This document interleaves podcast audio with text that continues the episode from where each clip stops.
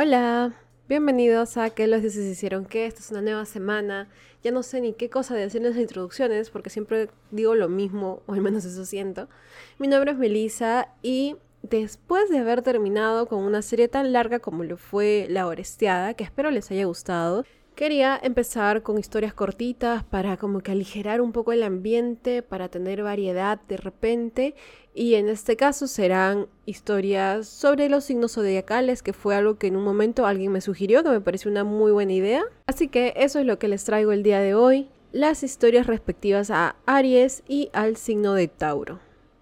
Saben que me pueden seguir en Instagram como que los dioses que y que si quieren ayudar a este proyecto yo se los agradecería con todo el corazón. Tengo ahí los links en donde pueden realizar donaciones o simplemente compartiendo los episodios o compartiendo las cosas que le gustan me ayudan a mí un montón. Vamos a empezar con el episodio.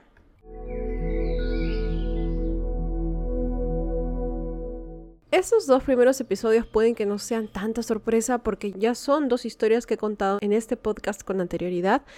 De repente no han sido con tanto detalle, pero que de todas formas, si han escuchado todos los episodios y son de esas personas que me escriben que han escuchado cuatro veces todos los episodios, entonces de repente sí los van a reconocer. Empezando con la historia sobre Aries, el signo zodiacal de Aries. Esta primera historia comenzará en Beocia, con su rey, el rey Atamante. Él se había casado con una ninfa de nombre Néfele. Néfele, por su lado, había sido creada de una nube para poder atrapar al centauro Ixión. Resulta que Ixión estaba enamorado de Hera. Ixión, además, es aquel que vive en el Tártaro. Así que se imaginan, se imaginan, el pobre se enamoró de Hera. Eh, detalles me parece que fue un poquito insistente o bastante tal vez. Cuestión es que el pobre es, mm, bueno, no, no es pobre, no es pobre, pero eh, mi causa, no, no, no es mi causa. Ixion está castigado en el tártaro, en donde gira una, me parece que empuja una rueda cuesta arriba. Bueno, regresando a Nefele. Nefele fue una nube que fue primero creada a imagen semejanza de Hera para poder distraer al centauro Ixion, ¿no? Para que la dejen paz a Hera. Así que pasado todo este evento, Nefele siguió existiendo. Ella se casa con Atamante y la pareja feliz tuvo dos hijos que nombraron Frixo y Ele. Como es común en estas historias, todos los matrimonios que son felices no duran tanto siendo felices. Ni siquiera siendo infelices, o sea, simplemente no sé ni qué cosa ocurre en estos matrimonios. Así pasó con este par. Ya sea que se separaron o no, Atamante tenía que buscarse a otra esposa o amante o qué sé yo. ¿Por qué? No sé. Comportamiento natural en esta época. Bueno, incluso ahora, ¿no? Pero bueno. Tenían problemas maritales, no sé. Diferencias irreconciliables esta vez. La cuestión es que Atamante se enamora de Ino, hija de Cadmo, y con ella también tiene dos hijos. Néfele estaba furiosa.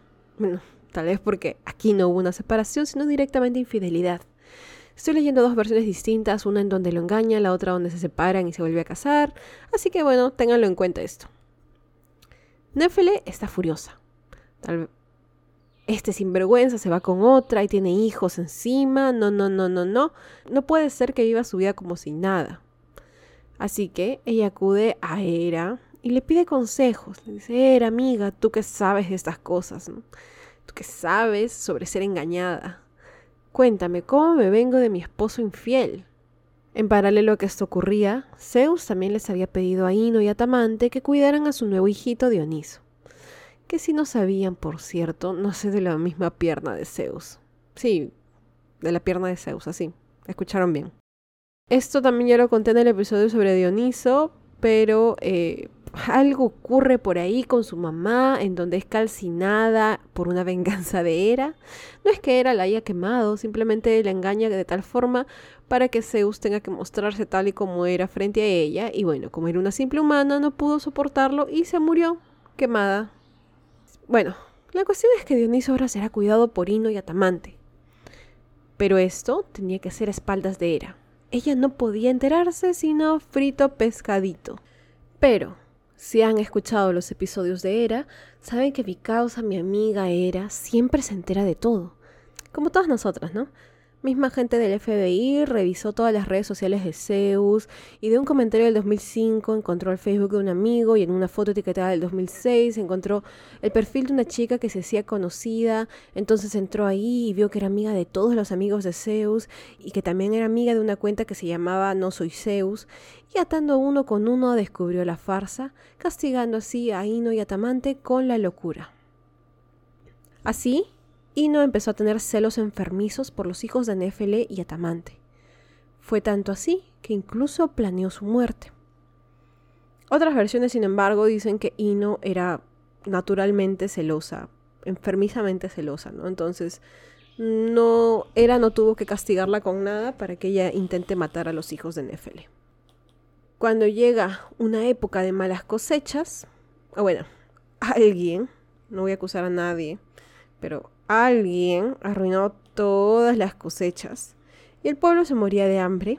Ino le dijo a su esposo que la única solución sería sacrificar a su hijo Frixo, aquel hijo que tenía con Néfele. Atamante no estaba tan seguro, pero tampoco la cuestionó mucho. Medio sonzón era mi amigo, me imagino. Dijo, bueno, hay que hacer lo que hay que hacer y pidió que Frixo sea llevado a una montaña en donde ocurría toda esta situación. Él tomó un cuchillo y casi sin dudar lo acercó al cuello de su hijo. Y cuando éste estuvo a punto de cortar las capas de piel... Deténganse. Una voz gritó. Mi causa, Heracles, que pasaba por el vecindario, decidió advertirles.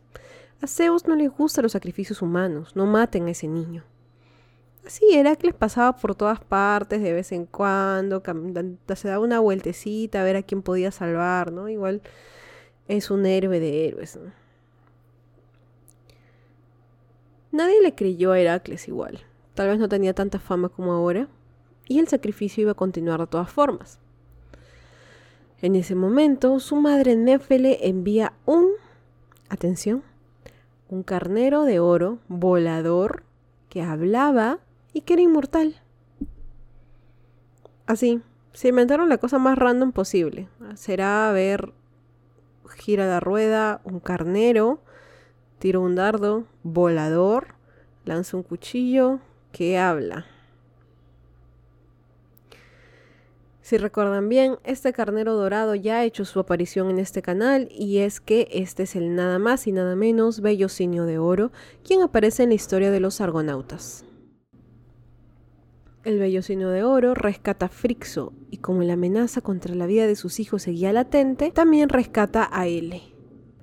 Ellos deberían de ir hacia la Cólquida en donde el rey Etes los resguardaría. Una vez que lleguen ahí, aquel carnero sería sacrificado a Ares, aunque otros dicen que sería sacrificado a Zeus. Durante su viaje, lamentablemente, Ele cayó del vellocinio, impactando su cuerpo en el mar. Ese mar adquiriría su nombre y sería conocido como el Esponto en adelante. El viaje pronto llegaría a su fin. Frixo llega a la Cólquida sin mayor problema y así sin remordimiento sacrifica ese carnero. Digo yo, es un carnero dorado, que habla, que vuela.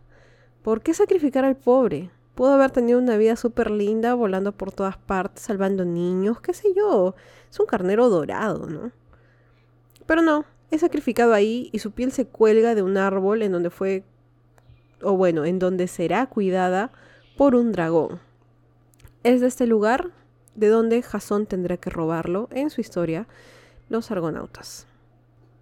El carnero por su heroísmo fue colocado en el cielo y Zeus denominó a la constelación que se formó como la constelación de Aries.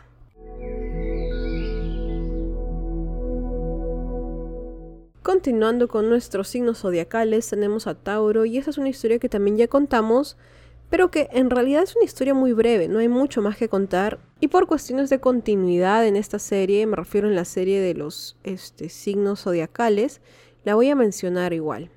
Pero como les digo, no hay mucho que contar de esta. Esta historia empieza con Europa, quien era la hija del rey Agenor de Fenicia. Su historia, la clásica de siempre. Es una joven hermosa que enamoraba a todos, que enamoró especialmente al amigo de todas, Zeus. Zeus se transformaría en un toro blanco y se acerca al río en donde se encontraba ella bañándose, jugando, qué sé yo.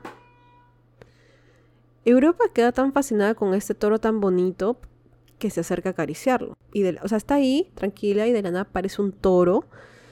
¿Quién no se sorprendería, digo, no?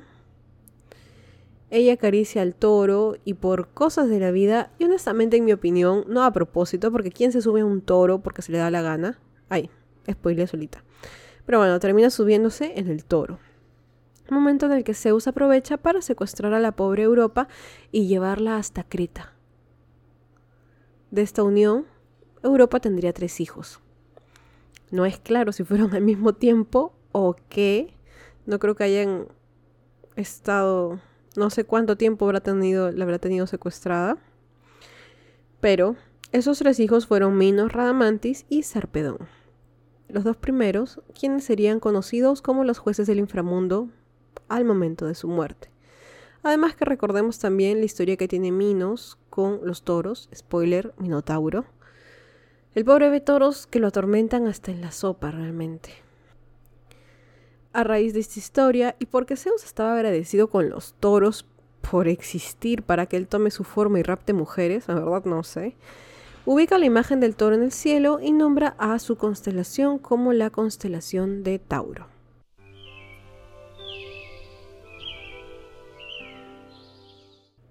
Y eso es todo por el episodio de hoy. Sé que fue un episodio corto, pero estamos hablando de signos zodiacales. No quería tocar.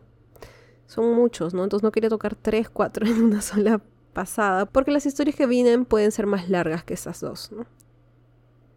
Voy a ver cómo mezclo con otras historias. Estoy viendo un poquito de, de mitología nórdica para ver qué historia corta encuentro y le meto de repente la próxima semana. Si tienen alguna sugerencia, están más que invitados. Ya saben, escríbenme por Instagram en que los dioses que. Espero que les haya gustado y que esperen con ansias el próximo episodio. Muchas gracias por escuchar, por escribirme y por todo. Y nos vemos la próxima semana. Adiós.